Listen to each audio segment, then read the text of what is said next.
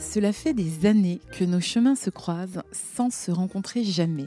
Alors je suis heureuse et reconnaissante d'avoir un magnifique prétexte, celui du podcast, pour la rencontrer. Marie-Robert a réussi son pari, rendre la philosophie sexy. C'est d'ailleurs le nom de son projet, Philosophie sexy, qu'elle traduit sous différentes formes. Romans, essais, podcasts, cours et ses chroniques quotidiennes sur Instagram lues par près de 200 000 personnes tous les matins. Plus que des followers, c'est une communauté qui se retrouve et qu'elle fédère chaque fois autour de ses textes. Marie a également monté plusieurs écoles Montessori pour les petits, car une de ses passions, c'est la transmission.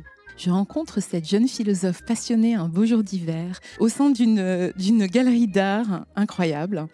J'ai beau avoir beaucoup préparé cette conversation, ce qui m'interpelle le plus quand je la rencontre, ce sont ses grands yeux pétillants de malice et sa passion. J'ai tant lu d'elle que j'ai l'impression de la connaître, mais je vais garder un vouvoiement respectueux pour vous inclure, chers auditeurs, à notre table. L'art de l'attention.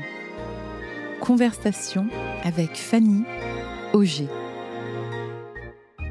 Bonjour Marie. Bonjour Fanny. Alors j'ai des dizaines de questions pour vous, car votre travail et votre personnalité sont très riches, mais j'ai envie de relire avec vous votre œuvre à travers le prisme de l'attention.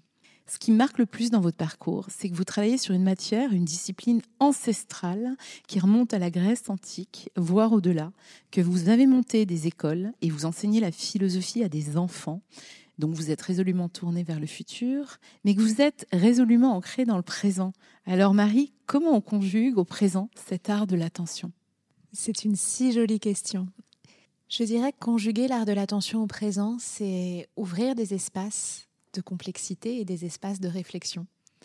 C'est ce que j'essaye modestement de faire dans les écoles. Alors bien entendu, euh, la plupart, euh, on respecte euh, le, cursus, le programme scolaire, mais peut-être que mon apport, au-delà de la méthodologie Montessori et au-delà du programme de l'éducation nationale, c'est d'essayer, et c'est ce que je fais finalement le fil conducteur de toutes mes activités, c'est d'essayer de distiller des petits espaces de temps non structurés, de petits espaces où il n'y a rien d'autre à faire finalement que de laisser couler, que de laisser infuser, que de laisser quand je parle de complexité, c'est pas juste du sophistiqué pour du sophistiqué, c'est juste d'apercevoir tout le sens de la nuance, tourner les pensées, mettre les mains dans le cambouis de l'existence, s'apercevoir que ce qu'on pense être si simple ne l'est pas tout à fait. Donc c'est vraiment ouvrir ces espaces-là. Et c'est finalement l'histoire de la philosophie. L'histoire de la philosophie n'est pas du tout juste une histoire de, l'intellect, euh, un peu, euh, comment dire, un peu poseur et, prétentieux. L'histoire de la philosophie et tous ces moments, que ce soit collectifs, comme le pratiquaient les Grecs dans la Grèce antique, où, où, la philosophie se pratiquait particulièrement en commun et pas du tout juste enfermée dans une bibliothèque, ou que ce soit euh, justement le philosophe à sa table, entouré de ses livres, quelle que soit la perspective, et on le voit, moi j'aime beaucoup l'histoire de la pensée parce que sans s'en apercevoir, on en est évidemment les héritiers. Même quand on connaît aucun nom de philosophe, c'est notre héritage. Quelle que soit la manière de faire, le point commun, c'est ça. C'est s'arrêter un instant, en dehors du bruit du monde, et juste laisser la pensée voguer. Et de ce point de vue-là, c'est peut-être pour ça que la philosophie, et c'est pour ça que j'ai été touchée de participer à ce podcast, est précisément un art de l'attention. Un art de prêter attention aux choses, à la manière dont elles nous touchent, à la manière dont elles nous confrontent parfois, à la manière dont elles nous dérangent, à la manière dont elles nous émeuvent, à la manière dont elles nous questionnent. Tout ça, ce sont des propositions euh, philosophiques, à la manière dont elles nous émerveillent, évidemment, donc je crois que conjuguer l'art de l'attention au présent, c'est continuer à faire vivre ces espaces dans une société euh, de l'immédiateté, de la consommation, du divertissement, mmh. dans une société où moi je suis toujours sidérée d'apercevoir l'emploi du temps des élèves de, mes écoles, où, chaque seconde est une seconde occupée par des ateliers, des activités dans tous les sens, ça y va, ça y va, comme s'il fallait remplir. Euh, mon, combat, et mm. je pèse mes mots, mais c'est vraiment le terme combat, que ce soit pour les adultes ou que ce soit pour les enfants, c'est voilà, de proposer fondamentalement des espaces en dehors, euh, des espaces de pure réflexion et dès lors de pure attention. Et c'est ce que vous faites merveilleusement à travers, euh, effectivement, pour les enfants, dans les écoles Montessori d'ailleurs, qui est une pédagogie qui encourage, je crois, à l'autonomie. Tout à fait. Euh, et pour les adultes, avec ces espaces que vous ouvrez, incroyables, de, avec une communauté qui est très mobilisée. Tous les matins, vous postez donc vos réflexions matinales. Je crois que c'est 2000 signes. Tout à fait, 2180 signes. et vous avez une communauté euh, de plus près de 200 000 personnes aujourd'hui qui vous suivent et qui réagissent et qui conversent entre eux d'ailleurs. C'est extraordinaire à observer. Moi, j'ai lancé ce compte Instagram sans aucun projet éditorial. Euh, à l'origine, c'était vraiment justement répondre à une problématique qui était, euh, qui pour moi était presque était personnelle, de tous les matins me connecter à ma pensée. Certaines personnes font de la méditation dans leur salon. Pour moi, c'était vraiment me connecter à ma pensée et écrire de manière extrêmement modeste un petit texte, en plus dans un média d'image, donc il y avait quand même un, pied de nez. Dans un média d'image on conseille de poster des piscines bleues euh, pour euh, satisfaire l'algorithme, moi j'ai décidé de mettre des photos en noir et blanc et des textes très longs. Où il faut un peu de concentration, un peu d'attention. Pour pouvoir, un peu d'attention, parce que pour lire 2180 signes le matin, c'est le cas. Et ce qu'il y a d'extrêmement intéressant à observer, et j'ai une, gratitude, et encore une fois, je pèse mes mots infinis euh, pour ce pour, plus que ce phénomène, mais pour ce qu'il arrive en fait quand on met en commun les choses. Je dépose cette hypothèse de 2180 signes, une réflexion qui m'a traversée, une scène que j'ai vécue, un article que j'ai lu, ça part toujours effectivement de quelque chose de l'ordre de l'intime. Je le dépose là sans d'autre prétention que de le déposer pour le soumettre à ce qu'il y a d'universel en nous. Et chaque matin, je suis saisie, émerveillée par la puissance des commentaires, la pertinence, les échanges. Les, gens se, enfin, s'échangent des bibliographies, euh, se soutiennent, deviennent amis. Je suis tombe amoureux. tombe amoureux. Alors ça, c'est ma plus grande, ça c'est mon plus grand triomphe. J'étais l'autre jour, j'étais il y a quelque temps dans une pour une dédicace et, et un jeune homme arrive avec, euh, avec sa compagne et me dit Bon, ben voilà, on s'est rencontrés dans vos commentaires. Évidemment, j'ai pleuré. c'est magnifique. Mais c'est magnifique de se dire Voilà, ces espaces sont possibles. C'était un parti pris, et encore une fois, qui n'était pas voulu, qui n'était pas une démarche construite, pensée. Euh. C'était juste de dire Ok, on peut ouvrir un espace de ce type et mmh. voir ce qu'il devient, ce qu'il permet et ce qui n'a rien à voir avec moi, parce que je le dis avec toute l'humilité qu'il faut, mais vraiment, il, appartient aux autres. Mmh. Euh, moi, j'ai la sensation d'une œuvre collective. C'est pas, c'est mon compte Instagram, mais finalement, c'est une œuvre collective. C'est bouleversant. Mmh. Et c'est vrai que le projet n'est pas éponyme. Il s'appelle pas Marie Robert, il s'appelle Philosophie Sexy. Donc j'aime beaucoup cette idée d'intelligence collective. Et je rebondirai aussi en quand j'ai commencé à travailler sur ce sujet de l'attention, ça fait un an que je lis énormément de livres. Et souvent, les, livres, euh, euh, les ouvrages, les articles, les recherches que je trouve dénoncent les dérives, notamment à cause de Internet et des médias sociaux, et euh, proposent peu de solutions. C'est pour ça aussi que j'ai voulu lancer ce podcast pour explorer avec des experts de l'attention quelques pistes, quelques idées, quelques solutions. mais vous, c'est un peu ce que vous proposez finalement aussi, parce que je trouve qu'il y a une vraie liberté, Marie. On dénonce beaucoup les la dérive des réseaux sociaux où les jeunes ont une, une, mémoire de poisson rouge, euh, une attention qui est vraiment très très limitée à 8 ou 9 secondes. Euh, il y a de très bons ouvrages qui sont sortis, notamment de Bruno Patino, sur la civilisation du poisson rouge. Euh, mais vous, bah, vous avez pris le contre-pied et finalement, effectivement, en ne mettant pas de selfie ou de piscine bleue et avec un très long texte, bah, vous avez réussi à capter l'attention et à hacker quelque sorte. Ça fait quoi d'être une hackeuse d'Instagram J'adore.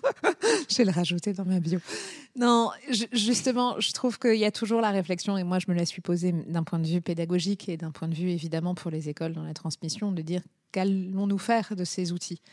Et encore une fois, la question, elle est de se dire ce sont des outils. Et ne jamais oublier que nous en sommes euh, acteurs mmh. et, utilisateurs.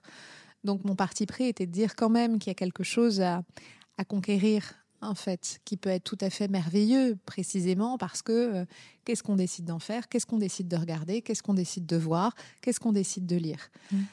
Euh, je crois que dans la critique qu'on peut avoir, et encore une fois, je dis pédagogiquement, on se la pose beaucoup, parce qu'on en voit les dérives. Les dérives sont totalement existantes, c'est-à-dire, et, croyez-moi, même chez des très jeunes enfants, mmh. euh, et c'est saisissant.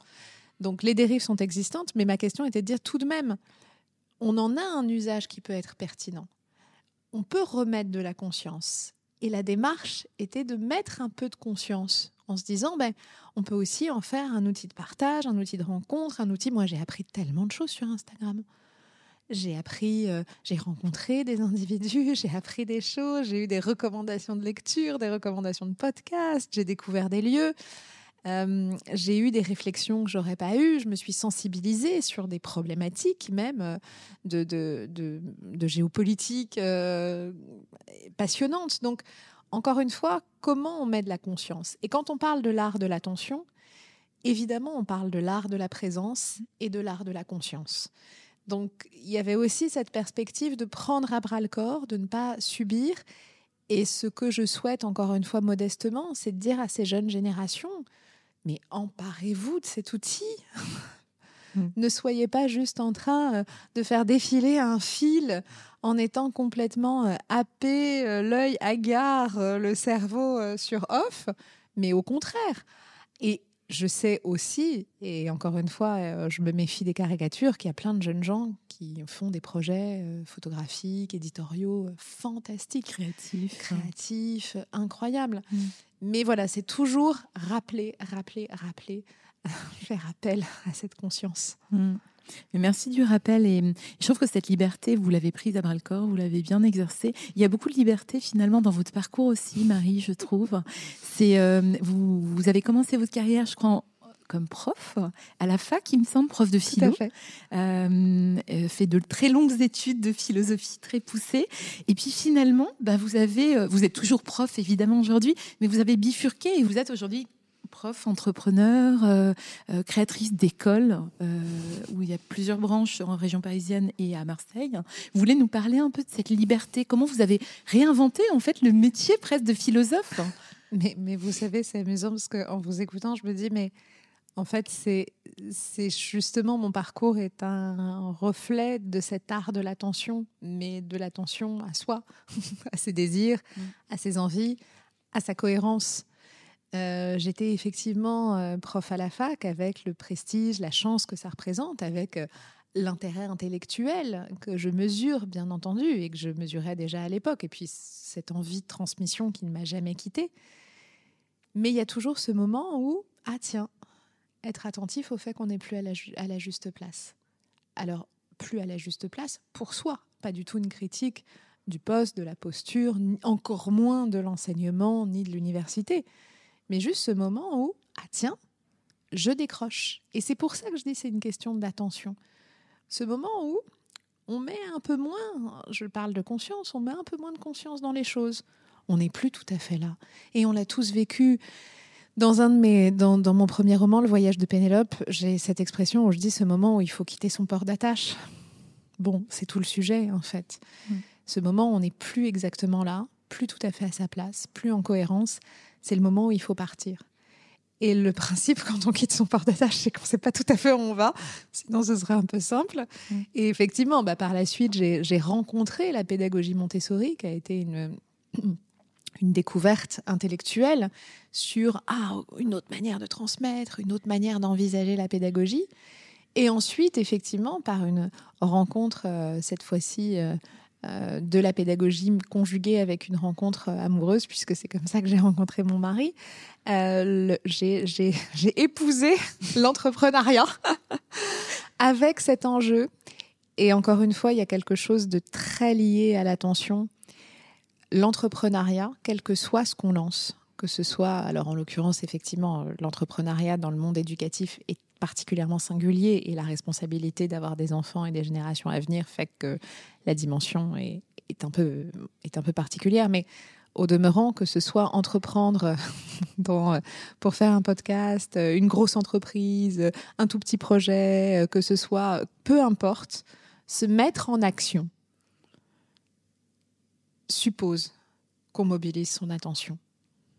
Et c'est ça qui est fascinant. L'action, quand on lance, quand on crée, quand on se met en mouvement, quand on, met, quand on, quand on donne naissance à quelque chose, quelle que soit cette chose, on a besoin d'être présent. Et c'est ce qui m'a fasciné. j'ai fait des centaines d'erreurs parce qu'on ne devient pas ni manager ni responsable d'entreprise quand on a toujours été dans l'enseignement sans rien, bien entendu. Mais justement, toutes ces erreurs, toutes ces failles, tous ces gouffres m'ont tellement mobilisé, on ne peut pas être ailleurs. Mm. Et je crois que dans ce parcours, et puis par la suite, ben, tout l'autre volet, c'est-à-dire l'écriture, les podcasts, le, désir de transmettre, d'autres formes de, de, construction. Pourquoi je dis le fil conducteur est justement cet art de l'attention Parce que sans doute que c'est ce que je recherche fondamentalement. Mm. J'ai besoin d'être présente aux choses. Et parfois, pour être présente, il faut se mettre un petit peu en danger. En tout cas, être dans cette zone où il y a de la vivacité, il y a, quelque chose qui compte, il y a de l'enjeu, il y a. C'est pas une question uniquement de risque, mais c'est une question de. C'est comme quand on marche dans le brouillard. Quand on marche dans le brouillard, j'ai une immense fascination pour le brouillard. Il faut être attentif à ce qui est tout près de soi. Euh, et on, a une attention aiguisée parce qu'on ne sait pas exactement où on met les pieds, ni quelles sont, quelle est cette forme qu'on aperçoit au loin, donc on est extrêmement présent. Eh bien, je crois que ma manière de vivre, mais aussi l'entrepreneuriat en général, c'est quand même un peu cette histoire d'avancer dans le brouillard. Et ça me plaît beaucoup. Mais j'aime beaucoup l'idée du brouillard parce que dans le brouillard, on voit pas, mais on peut sentir. Totalement. On peut sentir avec son nez, on peut toucher, on peut. Il y a tous les sens finalement qui sont exacerbés et c'est un peu ça l'aventure de l'entrepreneuriat notamment. Ouais. Alors, vous faites beaucoup de choses, on en a parlé. Euh, effectivement, vous fédérez toute cette communauté euh, sur les réseaux sociaux en partageant quelque chose du ressort de l'intime et en même temps qui est tellement universel. Et je, pense que c'est pour ça que ça fédère autant aussi. Euh, vos ouvrages, que ce soit des essais, des romans philosophiques, vos podcasts, vos cours, vos conférences et puis ces écoles, vous faites plein de choses. J'imagine que nos auditeurs, hein, ceux, à toutes celles et tous ceux qui nous écoutent, vous aussi, vous, vous, vous tournez dans votre trou de hamster parfois. Euh, on fait tous beaucoup de choses. Comment vous faites, Marie, pour euh, moi, ce qui me marque beaucoup chez vous, et je m'y attendais, mais euh, je suis quand même épatée en vous rencontrant, c'est cette attention que vous manifestez hein, à travers tout ce que vous faites, mais aussi cette attention-là. Alors, vous n'avez pas le regard de Marie, mais, mais voilà. Comment vous cultivez ça dans les petites et les grandes choses, justement? Je crois que je vais vous répondre par quelque chose d'extrêmement métaphysique, voire psychanalytique. Euh, quand je vous dis il faut que ça compte, en fait, euh, j'ai une urgence, mais une urgence qui n'est pas une urgence euh, justement d'accumulation ou de consommation. C'est une urgence de vivre pleinement les choses. Euh, je ne sais pas, et c'est pour ça que je disais psychanalytique, je ne sais pas tout à fait d'où ça vient, ni à quoi ça répond. En tout cas, ça répond à quelque chose, ça c'est évident. Euh, il y a toujours cet arrière-plan de euh, c'est tellement miraculeux d'être en vie qu'il faut que, que chaque seconde, que chaque instant soit un instant signifiant. Mm. Moi, je suis une personne vraiment du matin. Hein. Je me lève très tôt, mais par plaisir, pas du tout par euh, flagellation ni par effort, parce que j'ai un soulagement de l'aube. J'ai une joie de, l'aube. Oh, tiens, j'ai encore la chance de vivre une journée. Et finalement, c'est cette manière de vivre, d'être euh, en, pleine présence euh, dans tous les interstices de l'existence, être en pleine présence. Alors, c'est à la fois extraordinaire à vivre, c'est évidemment éreintant, mais je crois que c'est ça la démarche, c'est se coucher en ayant tellement, tellement... Je me couche en revanche très tôt. Oui, j'allais dire, à quelle heure vous vous levez Juste pour nos auditeurs. J'allais dire, je me lève à 5 heures, mais autant dire qu'il ne faut plus compter sur moi à 22 heures. Mais se coucher avec ce vécu, c'est vraiment ce que je recherche. C'est cette sensation à l'instant où je rentre dans mon lit de me dire, ah, aujourd'hui j'ai vécu. Et, ça me porte depuis, depuis toujours. C'est incroyable. Et cet amour de la transmission que je relis directement, justement, cette, cette urgence de vivre quelque part, même si je vous souhaite une très longue vie, euh, ça me rappelle les propos de Perla qui se lève aussi très tôt et je crois que vous la connaissez. Exactement, on s'est rencontrés dans un salon du livre. et qui se lève également très tôt, qui a beaucoup de rituels. Vous, pensez que ça, alors au-delà d'où ça vous vient, mais cet amour de la transmission euh, que vous traduisez un peu euh, de, manière protéiforme à travers tout ce que vous faites, euh, ça vous vient d'où et ça se traduit comment?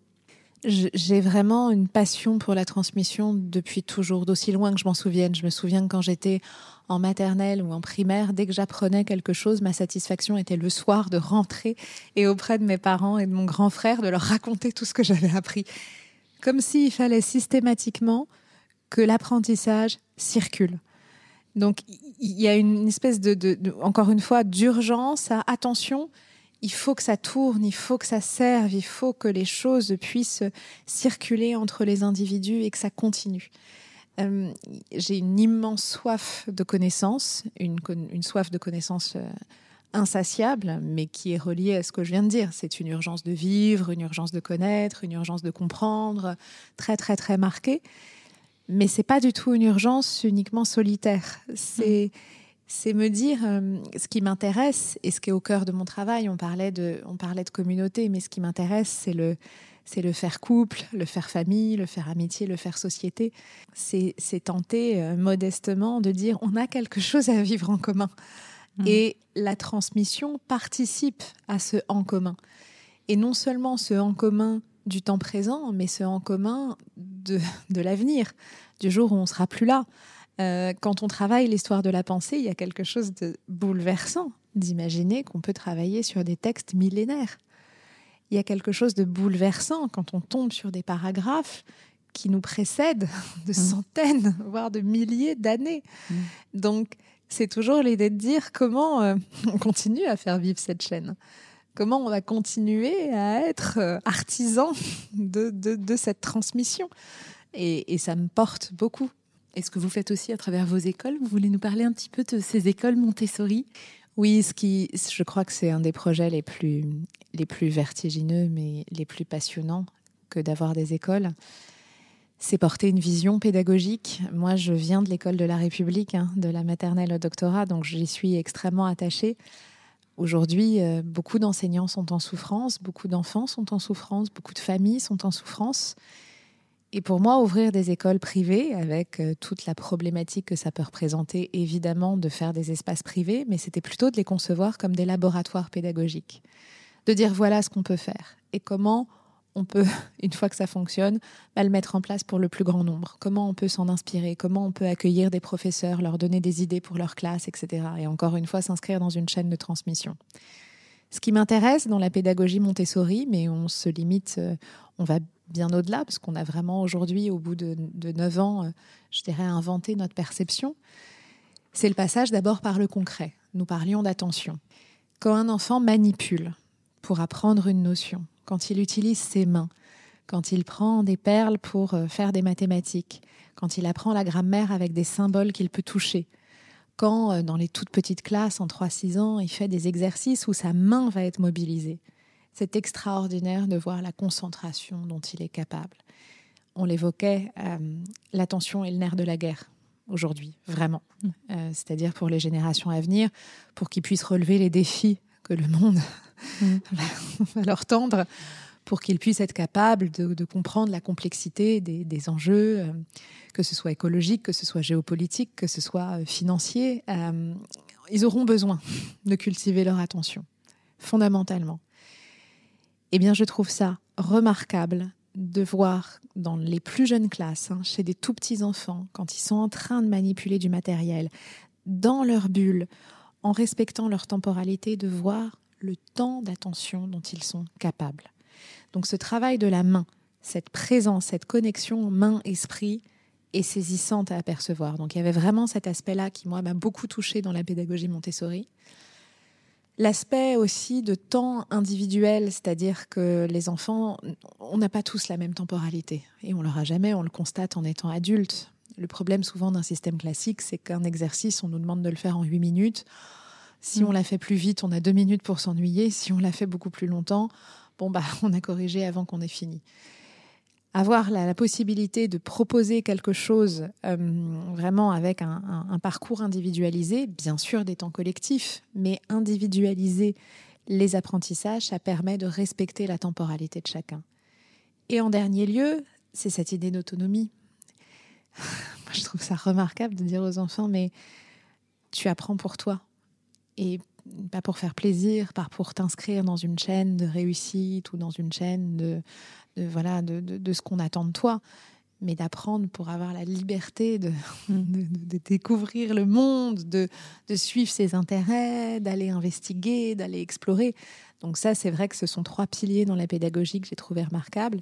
Nous, on a aussi ajouté l'aspect du bilinguisme, mais plus que le bilinguisme, c'est le multiculturalisme, c'est de dire, et ça aussi c'est un art de l'attention, de mmh. l'attention à l'autre, de dire, tiens, il y a d'autres manières de faire. Tiens, on fonctionne différemment dans différents lieux, dans différents espaces du monde. Et il n'y a pas d'hierarchie à avoir, il y a juste une compréhension de ce monde-là. Et puis aussi, euh, cultiver, euh, on a évidemment ajouté euh, de la philosophie, mais parce que ça me tenait à cœur, dès 5-6 ans, pour leur apprendre, quand je disais ouvrir des espaces de complexité, pour leur apprendre que tout n'est pas résolution. Mm. Tout n'est pas aller d'un point A à un point B. Parfois, il n'y a pas de. On, reste juste dans, une exploration et pas dans une quête. C'est pas qu'une question de relativisme, c'est de dire tiens, une pensée que je trouvais très simple, euh, en fait, elle ne l'est pas. Et les enfants ont un âge très métaphysique aux alentours de 5-6 ans, où ils ont ce questionnement des origines, ce questionnement de comment fonctionne le monde, et leur pourquoi, pourquoi, pourquoi, pourquoi, pourquoi. Et leur permettre d'avoir de, des lieux du pourquoi, là aussi, c'est respecter leur attention. Parce que bien souvent, on dit les enfants perdent de l'attention, les adolescents également. Certes, encore une fois, on l'a mentionné, les outils digitaux, la surstimulation fait que l'attention se dissipe, mais c'est aussi de quelle manière on s'accroche à ce qu'on appelle en Montessori, mais ce qui peut aller bien au-delà, les périodes sensibles. On voit toujours quand on observe les enfants, il y a des moments dans leur vie, ils vont avoir un grand centre d'intérêt. Alors, je sais pas, ils vont être tout d'un coup passionnés par les dinosaures. J'allais dire, les dinosaures. L'exemple, voilà, l'exemple des dinosaures et la mythologie grecque. La mythologie grecque. Mais parfois, plus jeune, il y a aussi, par exemple, les lettres. On voit chez les jeunes enfants, vers 3-4 ans, cette envie de lire sur les devantures, euh, de, de lire tout ce qui traîne, de lire des prospectus.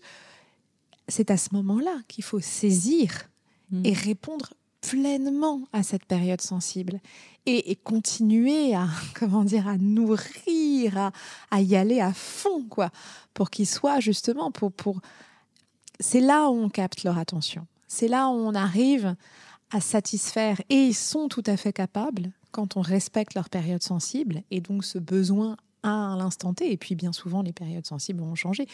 Chez les, chez, les, chez les bébés, il y a la période sensible de l'ordonnancement, par exemple, où ils ont envie de, tout mettre dans des boîtes, de tout classer, de tout.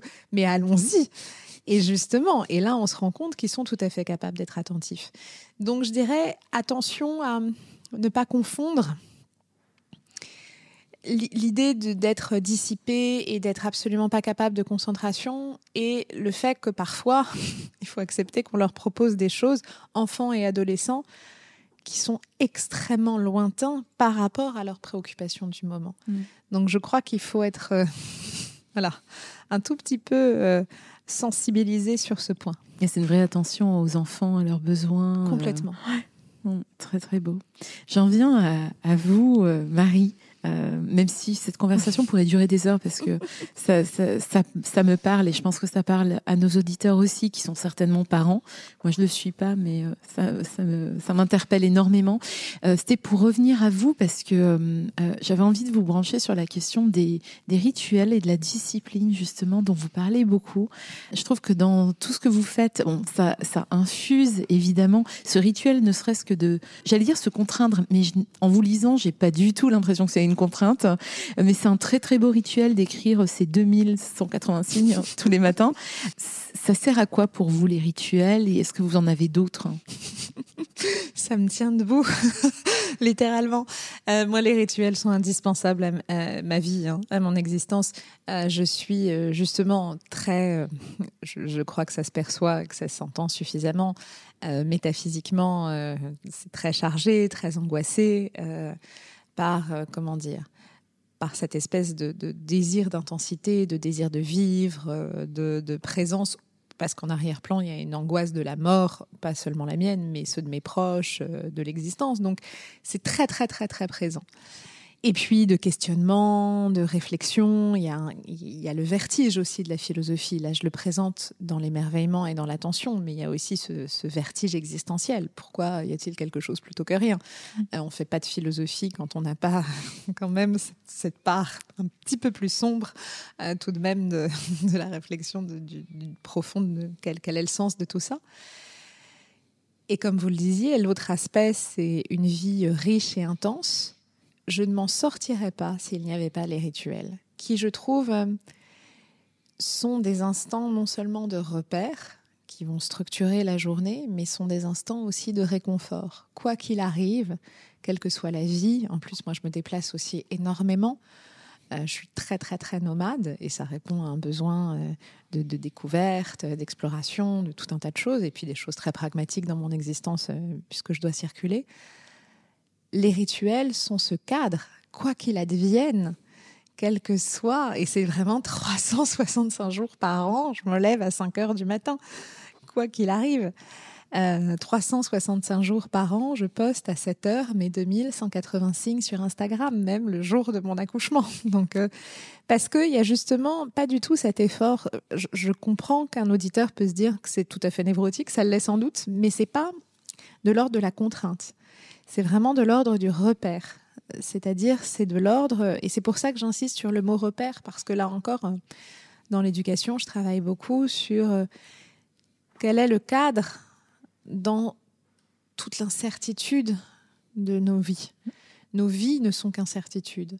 Le temps scolaire est un temps mouvant. Il se passe toujours des choses qu'on n'a pas prévues. Euh, il y a tellement d'aléas. La question qui me passionne, et que peut-être d'ailleurs je, tends à, vos auditeurs, c'est dans, dans cette incertitude, dans ce temps mouvant, dans tout ce qui bouge, quel est notre cadre? J'aime beaucoup l'idée du cadre comme le cadre de la bicyclette. C'est ce qui va permettre aux roues de tourner. Sans cadre, les roues, on ne sait pas trop où elles vont. Euh, qu'est-ce qui nous tient? Alors moi, euh, c'est toute cette histoire du matin, euh, de 5 heures du matin, d'écrire, euh, de faire mon sport. Bon, voilà, j'ai des rituels du matin et du soir, mais parce que c'est une manière d'encadrer la journée, parce que ce sont deux moments marquants pour moi. Il y en a plein d'autres. La question est de se dire qu'est-ce qui nous permet de nous sentir justement pleinement là, quoi qu'il arrive? Et je crois qu'on connaît tous ces moments où on se sent happé où on se sent dévoré. Euh, flottant. Flottant. Un peu sans encre. Je sais plus. Hmm. Je sais, avec presque quelque chose d'identitaire. Je sais plus qui je suis. Je sais plus où je suis. Je sais pas ce que je suis en train de faire. Eh bien, je crois que quand on réfléchit vraiment à son cadre, et quand on s'y tient, et c'est pour ça que c'est pas juste de la discipline injonctive, c'est pas juste ajouter des injonctions parce qu'on a lu que telle ou telle chose euh, faisait du bien c'est se poser véritablement la question. Et on aura tous des rituels profondément différents. Quand on s'y tient et qu'on les respecte, on a toujours nos deux pieds dans le sol, quoi qu'il advienne. Ça ne veut pas dire qu'on n'a pas des montagnes russes, mais en tout cas, euh, ça veut dire que quelque chose, c'est pour ça que je vous répondais depuis temps blanc, euh, nous tient debout, mm. au, sens, euh, au sens propre, les deux pieds dans le sol. J'aime beaucoup parce que vous, vous, vous utilisez énormément d'images, Marie, et je trouve que ça, pose vraiment les choses. Alors moi, le cadre, vous avez dit cadre de bicyclette, j'adore. Hein. J'ai ri parce qu'on est dans une galerie d'art et autour de nous, il y, a, il y a, des cadres anciens, euh, plus récents, et qui permettent aussi de tenir la beauté quelque part. Hein. Et, j'aime beaucoup ça. Et ensuite, ce côté cadre rituel, ça ancre. Et vous utilisez beaucoup de métaphores hein, sur la navigation, le voyage. D'ailleurs, l'un de vos ouvrages s'appelle Le voyage de Pénélope, il me semble. Tout à fait que j'ai lu, euh, qui est sorti il y a deux ans, je crois, et, euh, et, qui est un, très beau récit, d'ailleurs, que je vous recommande, euh, chers auditeurs. Mais, mais ce voyage-là, il est important. Vous disiez, vous, vous êtes vous-même hein, souvent en, en mouvement. C'est quoi pour vous le voyage aussi Comment rester présent dans un voyage qui nous amène parfois très loin du port d'attache? Je crois que c'était Césarée Pavese qui disait pour voyager vite et loin, il faut voyager léger, larguer les amarres, laissez derrière vous les envies, les jalousies. Euh, allez-y, voyagez léger. J'adore cette, euh, magnifique. Citation. Je la connaissais pas. Je la retrouverai précisément et je vous la donnerai, Marie. mais ça vous évoque quoi, vous, le voyage? Ah, C'est une, c'est une obsession toute forme de voyage, d'ailleurs. Parce que j'insiste sur cette idée que le voyage n'est pas seulement euh, et tout sauf uniquement un déplacement. Euh, c'est pas, c'est certainement pas du tourisme. C'est Claude Lévi-Strauss qui dit je hais les voyageurs. Euh, pour justement cette espèce de, consommation d'un lieu. C'est pas du tout ça. Le voyage, il peut être intérieur. Le voyage et l'exploration. Le voyage. Alors pour moi, c'est une obsession euh, parce que justement, exactement comme le brouillard, le voyage nous rend attentifs quand on est dans un ailleurs, quel qu'il soit, parce que on, l'ailleurs de l'autre, c'est-à-dire c'est un voyage, certaines relations, euh, certaines, certaines rencontres, certains liens sont un voyage en tant que tel entre deux individus, un voyage dans l'altérité, que ce soit le voyage de la connaissance. Parfois, on, découvre certains textes en étant vraiment complètement gare ailleurs. On ne connaît pas, on ne comprend pas la langue, on ne comprend pas la structure, on ne comprend pas la teneur même. Euh, que ce soit évidemment le voyage au sens propre, c'est-à-dire le voyage dans un, dans un lieu qu'on découvre, ça demande une attention tellement aiguisée.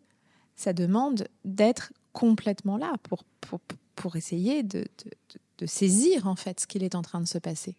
Donc moi j'ai un amour absolu du, du, voyage et puis sans doute parce que justement toute cette histoire de cadre qu'on mentionnait me permet de continuer à avoir ce double rapport, ce va-et-vient entre mon ancrage et l'ivresse de la découverte. Très beau, merci. J'ai encore plein de questions pour vous, mais j'avais, euh, j'avais, je vais terminer avec deux, trois petites questions, Marie. Euh, la première, on a beaucoup parlé d'apprentissage, notamment par les enfants. Euh, moi, j'avais envie de vous demander, et c'est un sujet qui, qui me passionne, mais qui a l'air de vous passionner aussi, c'est comment est-ce qu'on fait pour cultiver cette faculté d'apprendre tout le, long de sa vie? Je crois qu'il faut accepter de garder des espaces d'apprentissage. Et je vais revenir à cette histoire de temps non structuré c'est-à-dire se rappeler souvent dans notre vie d'adulte, quand on quitte euh, l'apprentissage classique, euh, voilà, des, études, souvent dans notre vie d'adulte, eh bien, euh, les journées se composent avec du travail, un peu de divertissement, un peu de famille, etc. Et en fait, on s'octroie très peu de temps non structuré. Ce temps non structuré, il est fondamental parce que c'est le temps de l'apprentissage, c'est le temps de l'émerveillement, c'est le temps de la réflexion. Mais peut-être que dans ce temps non structuré, on va saisir un livre, lire un paragraphe, peut-être qu'on va regarder un tableau, peut-être qu'on va simplement lever les yeux vers le ciel et avoir une question. Je rappelle quand même tout de même que l'histoire même de la philosophie, ce sont des individus qui ont levé les yeux vers le ciel et qui se sont et qui ont posé un pourquoi sur les astres. Il ne se passe pas grand-chose quand on est toujours dans le remplissage. Donc je crois que pour conserver cet apprentissage tout au long de la vie, c'est conserver des espaces qui le permettent. Et ce que nous permet l'école et les études, c'est juste avoir. Ça ne veut pas dire que c'est tout le temps fascinant et que dans les 8 heures par jour, ce mm. soit passionnant. Toujours est-il que c'est fou d'avoir 8 heures par jour consacrées à l'apprentissage quand on y pense. Si on pouvait en mettre juste une par semaine de vie adulte, ce serait déjà extraordinaire. Ce que je dis souvent à mes étudiants, vous vous rendez pas compte de la chance que vous avez, vous êtes payés pour être là presque. C'est merveilleux. Profitez-en. J'adore l'idée de, de, de, se mettre comme euh, rituel dans mm. l'agenda un temps non structuré pour prendre un livre, mm. aller voir une expo. Et, euh, mais souvent, c'est c'est ce qui nous manque et en même temps euh, il y a une fameuse loi de Pareto qui mm. dit les 80-20 c'est dans les 20% comme ça latents qui se passent les choses, qui sont vraiment importantes ensuite donc J'aime beaucoup. J'avais euh, une autre question sur euh, sur l'amour parce que euh, en vous rencontrant, alors c'est flagrant, mais aussi ça, je sens que l'amour c'est une force qui vous motive, qui vous bouge et qui motive beaucoup de choses que vous faites aussi, qui infuse. ça a une place centrale dans votre vie. C'est peut-être la réponse la plus courte que je vais vous faire, tellement c'est une évidence. C'est le socle de tout. Fondamentalement, c'est le socle de tout. Qu'on parle de qu'on parle d'apprentissage, qu'on parle de transmission, qu'on parle de voyage, qu'on parle d'attention. Ce ne sont que des déclinaisons, qu'on parle de famille, qu'on parle de faire couple, de faire société, de, faire amitié. Ce ne sont que des déclinaisons de l'amour. Pour moi, ce sera à tout jamais et je, prends, je, fais cette promesse au futur. Euh, le moteur premier, il n'y a rien d'autre parce qu'au fond, rien d'autre ne compte à part cette, cette puissance de l'amour qui nous est donné et que nous portons tous en nous et qu'il nous appartient justement de raviver à, tous les moments de notre vie. Et encore une fois, l'amour n'est pas uniquement euh, ni l'amour amoureux, ni l'amour familial, ni il se, il se cache dans tellement de choses qui nous entourent. J'avais enfin euh, deux, trois petites questions, mais c'était euh, si vous n'aviez pas été philosophe ou prof de philo ou dans la philosophie, qu'est-ce que vous auriez fait Architecte. C'est vrai? Ah ouais. mais au fond, quelque part, c'est l'idée de bâtir. Mmh. C'est l'idée de bâtir que les choses de bâtir, que les choses perdurent et d'accueillir des bergers de voilà, de prendre soin des gens à travers des espaces. Je crois que j'ai répété l'occurrence du mot espace, ouvrir des espaces. Mm. Mm. Donc architecte sans doute. Est-ce que vous, Marie, vous avez une petite philosophie de vie au quotidien ou un mantra qui vous mène? Oui, il y a une citation de Paul Valéry qui me porte euh, quotidiennement, voire plusieurs fois par jour. Le vent se lève, il faut tenter de vivre. C'est une très belle manière de terminer cet épisode. Mais j'avais quand même deux questions. Le premier, c'est sur le grand art des petites attentions. Alors, on enregistre cet épisode un peu avant Noël. Il sera diffusé l'année prochaine. Et puis évidemment nos auditeurs l'écouteront quand ils le veulent dans l'année. Mais euh, mais j'aime bien poser cette question de c'est quoi pour vous ce grand art des petites attentions? Comment vous le cultivez? C'est la c'est la connaissance de l'autre. C'est le respect de l'altérité. Je trouve que ce qu'on appelle l'attention, l'attention portée à l'autre, c'est la délicatesse qui nous permet d'avoir la juste attitude, le juste présent, ce moment où on va lui faire comprendre qu'on a peut-être modestement, encore une fois, saisi qui il était. Et ça peut se traduire par plein de formes possibles, que ce soit un mot, que ce soit un geste, que ce soit un présent, peu importe.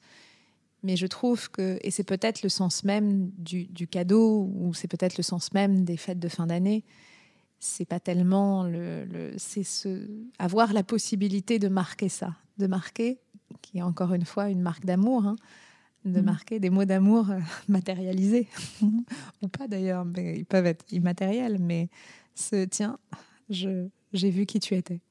Merci beaucoup Marie. Merci Fanny. J'espère que cette conversation vous a touché. Il est toujours difficile d'éditer et d'encapsuler en un temps raisonnable une conversation qui aurait pu durer des heures. Toutes les notes et les ressources bibliographiques sont disponibles sur mon site internet. Si vous voulez découvrir les prochains épisodes ou poursuivre la conversation, m'écrire, je réponds toujours, n'hésitez pas à vous abonner au podcast qui est disponible sur toutes les plateformes ou à ma newsletter mensuelle. Merci pour votre présence et au plaisir de nos prochaines conversations.